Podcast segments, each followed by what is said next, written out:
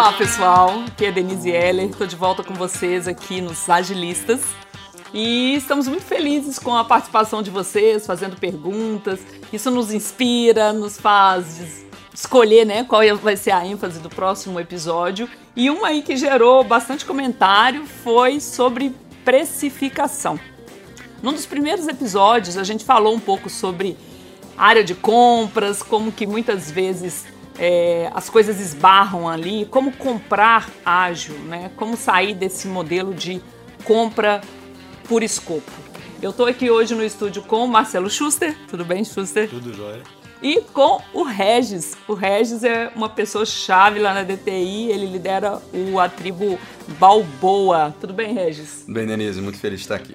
Regis, fala primeiro, por que, que essa tribo chama Balboa? a razão real é porque foi feito um concurso e o pessoal escolheu. Mas uh, o pessoal uh, escolheu Balboa por causa realmente do, do personagem, Rock Balboa. E ele tem infinitos simbolismos que a gente consegue se identificar lá na tribo, mas o, o foco ali que a galera identificou mais forte assim era a questão da resiliência mesmo, do cara. Ele tem uma fala que ficou muito icônica dele no, no filme 6, lá, que ele conversa com o filho dele, sobre como é importante você saber se colocar de pé de novo, mesmo em frente às adversidades, que quem ganha no final das contas não é quem bate mais, mas é quem sabe é, apanhar, né? No caso do boxe lá é apanhar mesmo a palavra. E se colocar de pé novamente. Então, essa figura da resiliência ali, de voltar mais forte, é o que resonou com a galera lá para dar esse nome. Viu, gente? Os agilistas, cultura. Pode ir lá assistir Balboa. Vamos falar de precificação. Como que é, vocês têm lidado lá na DTI com essa questão de ajudar o cliente a flexibilizar esse processo de compras, a entender que a compra ágil é diferente da, da compra clássica? Legal. Cascata. Acho que é importante a gente falar, Denise, assim, por que, que essa pergunta surge muito quando a gente fala de, de agilidade? É, ela surge muito porque o mercado, até então, tradicionalmente, ele está acostumado a contratar de uma determinada maneira, que é por prazo e custo e escopo fechados. Ou seja, ah, um cliente que quer é, contratar um sistema, é, ele quer responder, tem alguém para responder e ele vai precisar responder, olha, quando que isso vai estar tá pronto, quando é, e quanto que isso vai custar. E ele quer essa resposta o mais assertiva possível desde o primeiro dia. Então, várias empresas são estruturadas para responder essa pergunta. Então, empresas grandes, por exemplo, eu participei, é, eu trabalhei durante o tempo numa, numa empresa é, que tinha um processo bem é, burocrático de compra. Como é que isso funciona em empresas muito tradicionais? A área que faz a negociação de compra, que faz os contratos, não é necessariamente a área que sabe o que está sendo comprado, que tá, sabe o que está sendo contratado. Então, para dar nome aos bois, a área de TI levanta os requisitos de um sistema junto com, com o negócio e faz o que o mercado conhece aí, os nossos ouvintes certamente vão conhecer, que é uma RFP.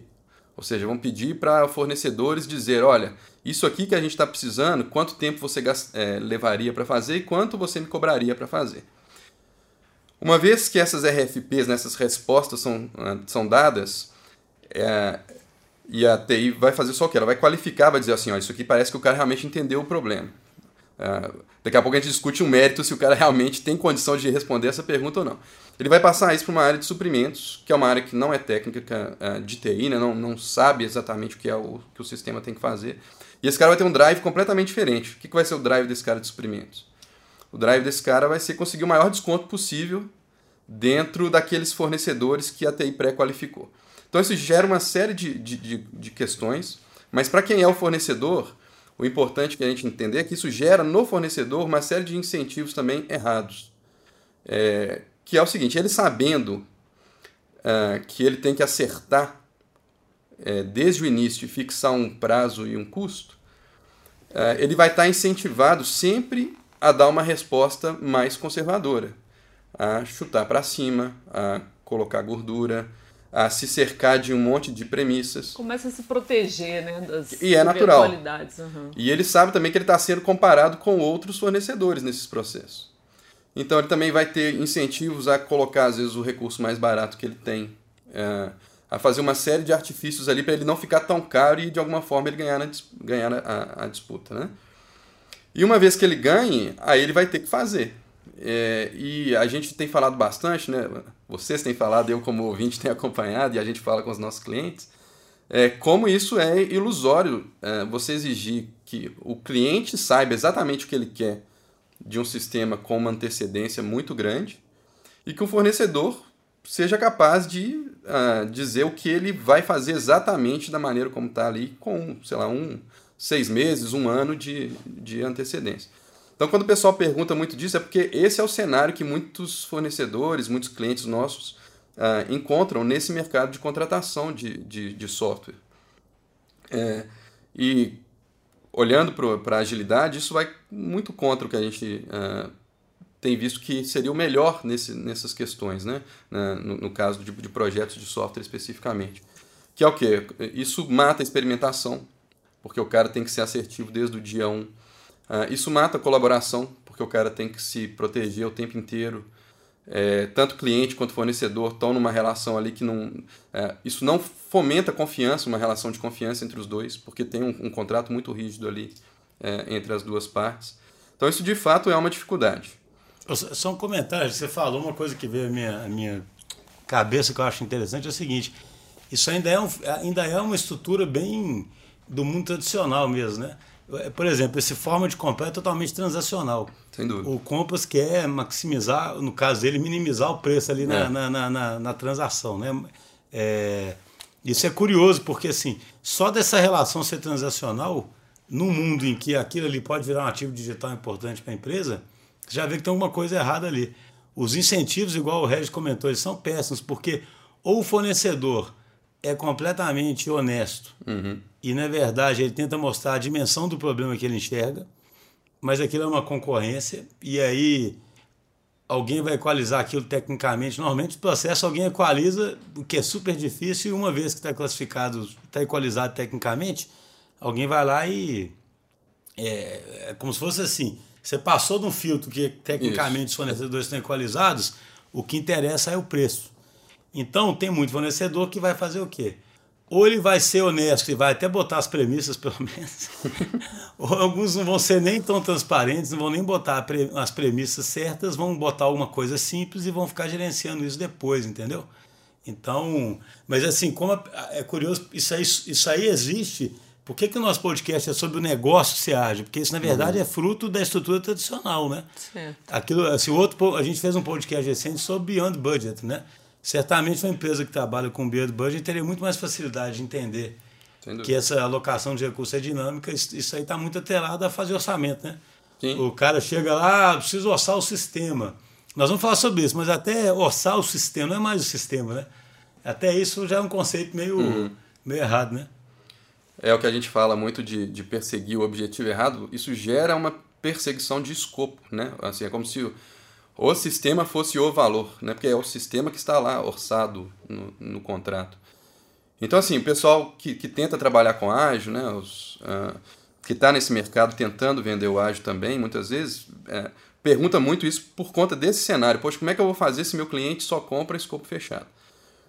Bom, a, a resposta, se o seu cliente só compra escopo fechado, é, você não vai fazer o ágil 100%. Isso, infelizmente, é a verdade. Assim, a gente tem que saber assim, você vai conseguir usar algumas práticas do ágil, você vai conseguir usar algumas ferramentas que vão te dar um resultado melhor, vão te dar uma visibilidade melhor, mas você não vai conseguir extrair o potencial daquilo tudo ali. Você vai estar mesmo perseguindo escopo em, em última instância, assim, a resposta mais é, a única, é, mais honesta, falo, né? a, a, a, única vantagem seria melhor do que um waterfall tradicional, porque você teria verificações. Se o cara seguir o ágil, pelo menos ele tem verificações intermediárias de que você tá, vai alcançar aquele escopo final. Mas você não vai pivotar, não vai Exatamente. fazer experimentação, não vai ter espaço para nada disso. Muito né? pouca liberdade de tomar ações com base nessas verificações. Né? No final das contas é isso. Assim, você vai verificar, você vai fatiar ali seu escopo, tá, vai ficar mais perto de um é, planejamento em ondas sucessivas lá tradicional do que propriamente do. Aliás, só um comentário que a gente vai fazer um episódio sobre o Modern Agile lá, né? É, isso mesmo em clientes que muitas vezes contratam ágil, ainda continuam com foco no escopo e, na verdade, não pivotam e não aprendem. Né? Ou Curioso. seja, o que a gente está vendo aqui que é essa questão de mudar a forma de comprar, ela entra naquele conceito de criticalidade lá. Eu entendi isso, que quando a empresa chega nesse nível, que entende que não dá para comprar dessa forma, um escopo fechado, enxergando que o sistema é o valor em si, não o que o sistema vai gerar, uhum. ela é uma evidência de que ela ainda está com uma mentalidade antiga. Ela pode ter as práticas ágeis no dia a dia, mas ali é uma evidência de que ela ainda não chegou lá, não fez essa virada de, de uhum. mentalidade. Que é uma virada difícil de fazer mesmo, né? A gente fala isso bastante, porque dá uma falsa sensação de segurança que você sabe exatamente o que você vai gastar e exatamente a data que você vai ter aquele negócio uh, entregue. Mas no fundo a, a, verdade é que você não sabe exatamente o que, que você quer. Uh, é impossível você saber, em caso de software que é um intangível, uh, no mundo como a gente está, que muda o tempo inteiro as prioridades e a gente tem que responder a questões diferentes. A verdade é que você não sabe o que você quer. Então essa segurança de que eu vou saber exatamente quanto tempo e quanto vai custar, ela é ilusória. Ela é uma segurança meio que, sei lá, por hábito. É, e a, a gente está. E é de se esperar que nesse momento em que as relações de negócio estão mudando, que a gente tem que ter novas relações contratuais ou novas formas contratuais, é, novas formas de comprar que deem é, respaldo para esse novo tipo de, de relacionamento. Eu estava pensando é, sobre esse assunto é, ontem é, e está inclusive nos princípios ágeis. Né? É, isso é tão importante né, que está lá no, no Manifesto Ágil, tem lá que a colaboração com o cliente é mais importante do que a negociação de, de contrato. Né? Então, assim, contrato, gente, é qualquer coisa, né? Qualquer coisa que você é, combine ali, que você vai é, fornecer, que você esteja de acordo, você coloca no contrato. Então, a gente tem que estar tá realmente arrumando para um momento em que a gente tem que ser criativo também na, nas nossas formas uh, de, de gerir essas relações, de ter contratos uh, diferentes com outros tipos de drives para conseguir eh, formalizar essas relações e tirar o valor delas. Né? Então, só, só, só um negócio, porque é engraçado isso. Tem uma coisa que eu tento ver se eu consigo me expressar bem aqui, que eu tenho certeza que quando você falou uma frase ali, muita gente pensa assim, mas eu tenho que saber a data e o, e o, e o, e o negócio. Sim, é, é, porque assim, o medo que eu tenho sempre aqui nesse podcast é assim, muita gente olha para esse mundo novo e fala, oi, isso é modinha. Alguns ainda acham que isso é modinha e esses alguns acham que é, é porque realmente o né, mundo dos negócios é cheio de modinha, né? Mas é difícil de imaginar que esse movimento agora é. É, é para valer, né? É, assim, é uma virada. É uma virada, a gente está sentindo isso na pele e, e, vendo. Então, assim, então o que, que eu estou querendo dizer com isso? Muita gente reage a uma frase dessa fala: ah, muito hum. bonito esses caras moderninhos, eles não tem que dar prazo eles não tem que dar, não tem que dar data. Que beleza, né? É, assim, aí entrega quando, ah, quando der, né? Assim, é. gera um raciocínio. A questão aqui é mais, é mais profunda é, do que isso. Na verdade, a questão é a seguinte: essa, vamos supor que a empresa tem que lançar um determinado produto. Ela tem que começar a explorar o que é possível fazer, Perfeito. aprender e talvez até ampliar uma equipe se ela sentir que aquilo vai realmente escalar para poder cumprir uma data que seja importante para o negócio. Mas ela tem que sempre constantemente aprender. Essa para mim é uma das mais guinadas, né? Assim, uhum não existe mais, infelizmente, não dá. É claro, nós vamos falar um pouco sobre isso. Você pode comparar o que o cara quer fazer com alguma coisa similar e falar assim: olha, a gente já fez sistemas de complexidade equivalente ou soluções de complexidade equivalente, demoraram tantos meses. Mas vai depender fundamentalmente de tanta coisa particular do contexto da empresa, se eles vão uhum. realmente priorizar, se eles vão ter coragem de colocar versões antes. Exatamente. Né? Então, assim, é só para deixar muito claro que não é que a gente é doido e fala, ah, esquece data, data é bobeira. Não, data é importante. Mas você cumpre a data é aprendendo rápido, priorizando bem, muito mais tirando coisa do que colocando features, sabe? É. E esse que é o difícil, porque é muito mais fácil. A gente falou isso muito no Beyond Budget, budget lá, né? É muito mais fácil alguém fixar algum momento uma maluquice qualquer e depois só ficar explicando o desvio. Lógico. Então, eu acho que essa altura, para quem está ouvindo, deve ficar assim: ok, já que a gente não tem uma data fechada, não tem esse controle, como é que a gente fechado, sabe que isso está gerando valor? Como é que, hum. como é que é isso? Me dá um exemplo prático.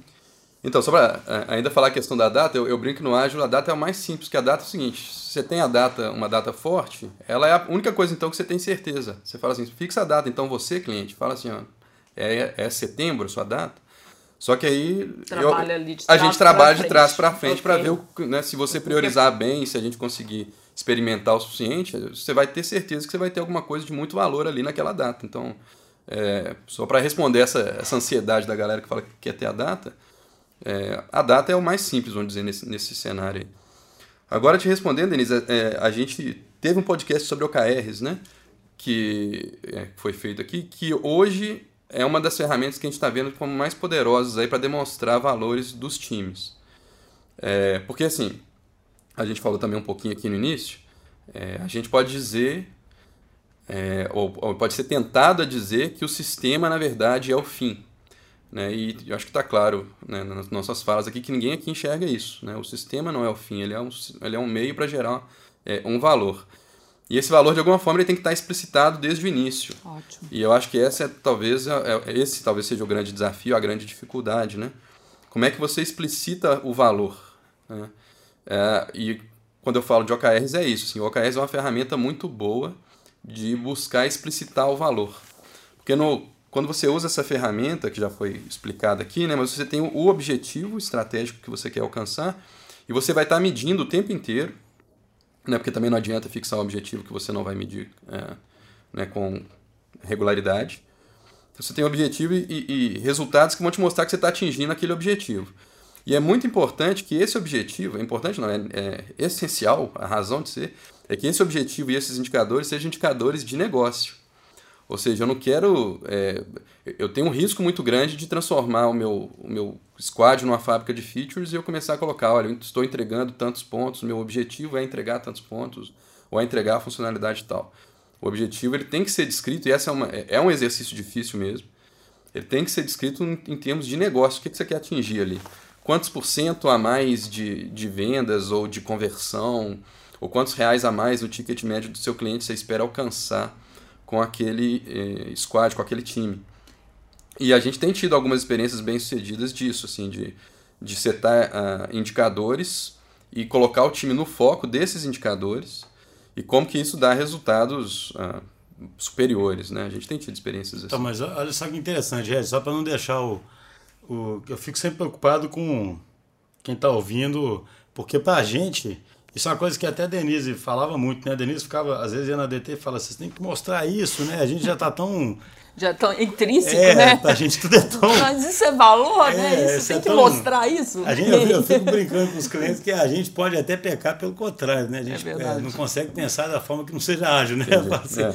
Eu estou querendo dizer o seguinte: imagina, num extremo, você tem um departamento de compras, que é o que o Regis descreveu antes, uhum. que pede preço, prazo, custo e aí, aí, tem que trabalhar isso, que é o que o pessoal perguntou, a empresa tradicional. Do outro lado, nós temos o quê? que nós estamos defendendo? A empresa deveria evoluir para o modelo onde ela não pensa mais em sistema, mas sim em geração de resultado.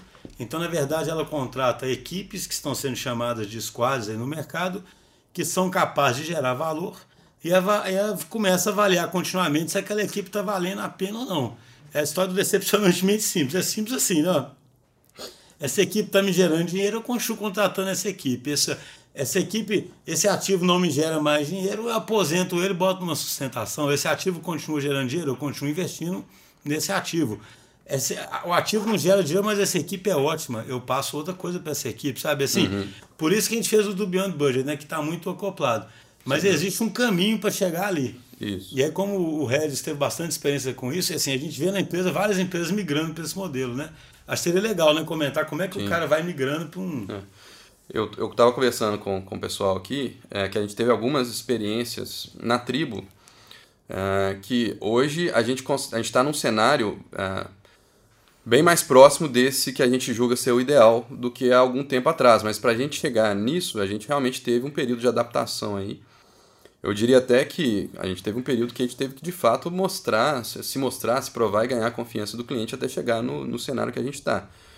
Então, parte dessa resposta do pessoal que pergunta muito, ah, como é que você precifica ágil? De fato, assim, talvez na, no seu primeiro projeto, no, no, cliente, você não vai conseguir fazer o, o, mundo ideal. Mas teve alternativas ao longo do, do período. Eu me lembro de um cliente, é, o que a gente fazia era pegar é, uma referência, então a gente entendia o melhor que a gente conseguia é, o problema no início. É, e a gente chegava a ser chato de dizer várias vezes para ele: olha, isso aqui é o que a gente consegue dizer desse problema com esse tanto de informação nesse momento e certamente vai, vai, isso aqui vai estar diferente daqui a um tempo. Mas com isso que se passou para a gente, a gente tem uma referência, igual o Schuster mencionou, né, de sistemas similares que a gente já fez, e a gente tentar colocar ali uma, uma referência de prazo também. É, então, olha, a gente acredita que com um time de tantas pessoas, a gente conseguiria entregar algo nesse tamanho em torno de X meses. Então, nesse cliente, a gente começou dessa forma. E, para quem é mais curioso ainda, né, a gente faturava por sprint, né, por, por entregas de sprint. E a gente foi, é, foi trabalhando assim com ele durante um tempo. É, foi fazendo as entregas é, com maior ou menor sucesso, né, com, dentro do que esse modelo permite. Até que chegou um momento que isso, é, o cliente foi aprendendo esse modelo, foi aprendendo como é que a gente trabalhava, como é que era a dinâmica de priorização e de geração de valor, até que chegou no momento em que isso começou a ser um limitador para o próprio cliente. É, por quê? De, de, ou de que forma? é, ele mesmo queria tomar, às vezes, algumas decisões de tipo, cara, vamos atrasar esse sprint um pouquinho, vamos é, estudar esse assunto, ou, cara, é, vamos é, alocar menos pessoas nessa sprint é, porque, sei lá, porque apareceu uma outra prioridade aqui, ou vamos investir no design sprint, vamos fazer outras coisas que eu não tinha pensado inicialmente, mas que agora elas se mostram mais valiosas. E a gente tinha uma relação, obviamente a gente, como, né, como a gente quer sempre atender o cliente, a gente dava maneiras de, né, de, de, atender dessa forma. Mas ele começou a enxergar que isso não era a, a forma que, é, que seria mais ideal para ele também. Começou a enxergar as limitações desse método. E a gente começou a convergir para o que a gente uh, trabalha lá hoje, que é, são squads alocados com foco em geração de valor. Mas esse intermediário né, que, que você mencionou, Chuse, foi isso. Assim, a gente tinha referências iniciais, é, faturamentos por sprints em muitos casos, é, e no final das contas a gente é, tentava ser o máximo possível transparente na comunicação para o pessoal entender que no final das contas o, o que eles tinham contratado é, ia limitar eles mesmos e, e com, o tempo a gente foi bem sucedido em mostrar isso é, de alguma forma. Acho que fica bem claro aqui nessa fala, né, Regis, é que é uma parceria né, desde o início. É, a, esse modelo tradicional ele acaba que todo mundo, como você falou ali no início, todo mundo se protege. É. Porque tem muita incerteza, então cada um vai proteger do seu lado o fornecedor. A gente já falou que isso até acaba sendo até mais favorável para o fornecedor, né? Porque assim, ah, então você quer isso, então a gente é. vai te entregar isso. Não é o compromisso com a geração de valor, Sem como dúvida. é na proposta do ágil. Mas que eu acho que essencialmente, eu até acho, a gente fala do ágil, ágil, eu acho que a palavra é inteligente, né? Assim, é, o sistema, aí no caso assim, os atores, o fornecedor, o cliente, as equipes, elas, elas se dispõem a caminhar e a aprender. Então, o que tá uhum. você está falando aí no caso do cliente, ele mesmo viu que o modelo estava engessando. Entendeu? Mas eu acredito assim que foi essencial a DTI também nesse primeiro processo ser uhum. bem flexível, Isso. né? Ele pediu uma coisa, olha, não estava lá no escopo, mas vamos colocar para você ver como é que é. E aí o cliente vai ganhando essa confiança também no próprio na empresa que está fornecendo o serviço, né? Tem que ter esse lado do fornecedor, relação dessa relação de confiança, de, de confiança e muitas vezes nós como fornecedores a gente vai andar mais, né? Vai caminhar mais ainda com o cliente para que ele possa entender o que, que, é essa mentalidade, né? Pensa bem, o raciocínio do cliente, a gente estava conversando sobre isso também, né? O raciocínio do cliente é muito é, natural. Eu lembro quando eu comecei a, a trabalhar, a gente estava falando aqui antes, né? Do termo time material, né? Que, uhum. que é tipo é, eu não sei se é usado só em engenharia, né? Mas é, enfim, é um jeito, é uma medição de horas e materiais consumidos, né? Uhum. Isso num dado momento ficou sendo amaldiçoado como sendo uma má prática de compras, porque é como se fosse assim. É igual o brinco, né? Vai contratar só obras, vai querer contratar por empreitada ou, ou time material, né? Você é. fala, eu quero o escopo fechado, né? Em casa você vai querer ser escopo, ser escopo fechado, né? Ah, ah, então, assim, eu entendo que o, que o cliente pense assim é óbvio que se você tiver como saber o preço, tiver como saber o prazo, tiver como ter essa segurança, não tem muito por que você não fazer isso. É difícil alguém. Uhum. Então a pessoa tem que primeiro se convencer de que ela está o tempo todo co-criando e se adaptando ao mundo que ela não entende bem, sabe? Eu até entendo assim uma empresa que ia fazer um sistema na vida. Uhum. E é por isso que eu acho, é transacional. Eu falo, cara, eu não estou querendo parceiro, eu vou escolher um, um fornecedor. Uma fábrica. É, o que for mais barato. É o nome fábrica mesmo, né? O que for mais barato. Eu dou um jeito de fazer ele me atender. Não é que atendeu, se a gente brigou no relacionamento, se foi bom, se foi ruim. Não, não é que acabou, eu tenho meu sisteminha e pronto. Agora, gente, que quem já falou em vários podcasts, a empresa está ficando digital. ela está tornando-se uma plataforma digital. Muitas vezes aquilo está entranhando com o negócio dela. Ela está querendo pegar a estratégia dela ali e desdobrar a operação ali o tempo todo, né? Uhum. Como é que o relacionamento vai ser esse transacional, sabe? Entende? Então, assim, é. assim, porque eu acho importante entender isso. Porque se o, cara, se o cara ainda entende, está comprando uma coisa que teoricamente parece ser tangível, ninguém no mundo convence o cara, porque é, ontem eu estava numa reunião no cliente e você via ainda uma preocupação gigante é em falar assim, como vamos falar para o negócio isso? Uhum. Tem a ver até com aquilo que eu falei no podcast de ignorância intencional. O pessoal tem uma dificuldade danada porque você tem que criar, fazer um contorcionismo, sabe, para conversar com o negócio o negócio tem que realmente entender que isso é muito difícil de precificar e que o próprio processo de precificação prejudica você extrair o valor que você queria. Porque enquanto o cara partir de uma premissa que no fundo eu estou comprando um sistema ali uhum. e que podiam me dar o preço e pronto, ele vai achar que estão enrolando ele, entendeu? A ver, que você vê, você, é. você concorda com isso? Você é. sente muito essa visão. Pô, para de me enrolar, fala logo esse preço, prazo aí, entrega.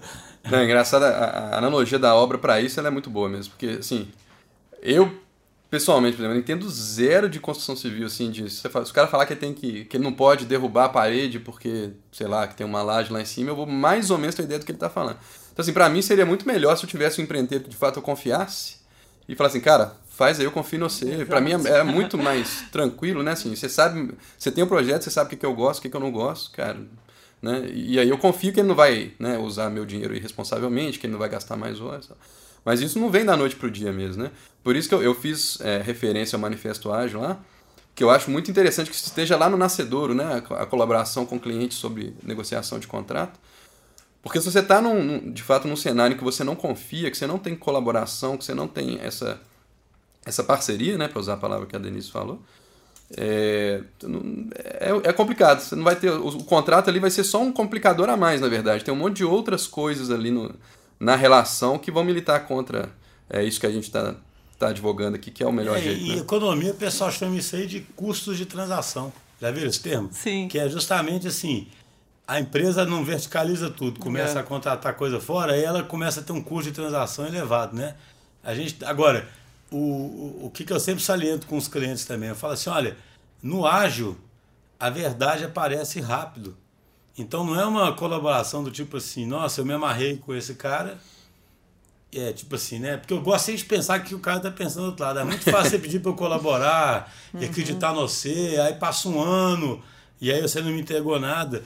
Cara, não passa um ano e não entregou nada. Exato. Na verdade, se for uma relação, né, uma relação correta, o foco vai ser entregar rápido, o foco vai ser em, em gerar valor. Uhum. E a verdade aparece muito, muito, muito rápido. Eu sempre usei muito esse argumento. Falei, cara, a verdade aparece.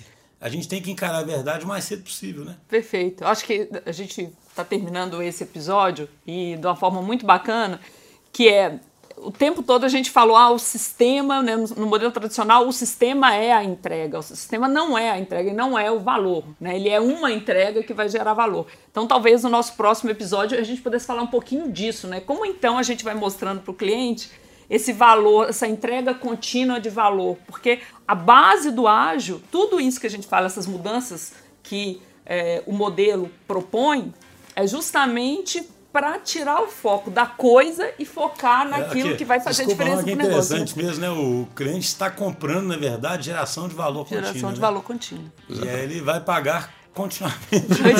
Ótimo.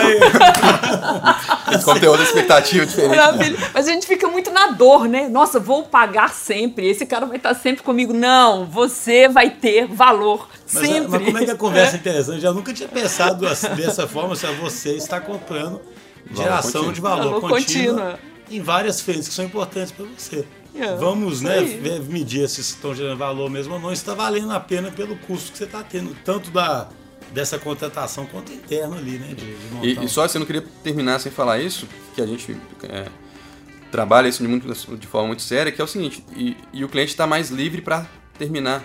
Uh, se ele achou que já tirou o valor suficiente daquele relacionamento, é muito mais tranquilo para ele, ele está muito menos preso. Então, não é que é só a vantagem para o fornecedor e desvantagem para ele. Pelo contrário, assim, ele, ele tem a, a, né? ele tira a vantagem da relação e ele está muito mais livre ali para sempre é, refletir é, se ele ainda quer continuar com aquilo e está mais livre para sair se ele achar que não faz mais sentido. Maravilha.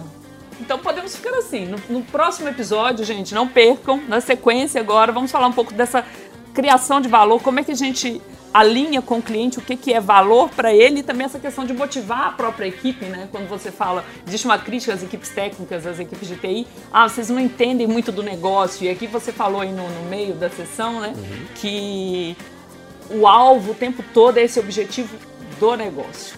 Bom, fiquem com a gente. Próximo episódio, como que é essa geração de valor, essa, como a gente evidencia isso junto com os nossos clientes. Você ouviu os agilistas. Até a próxima. Até a próxima, obrigado.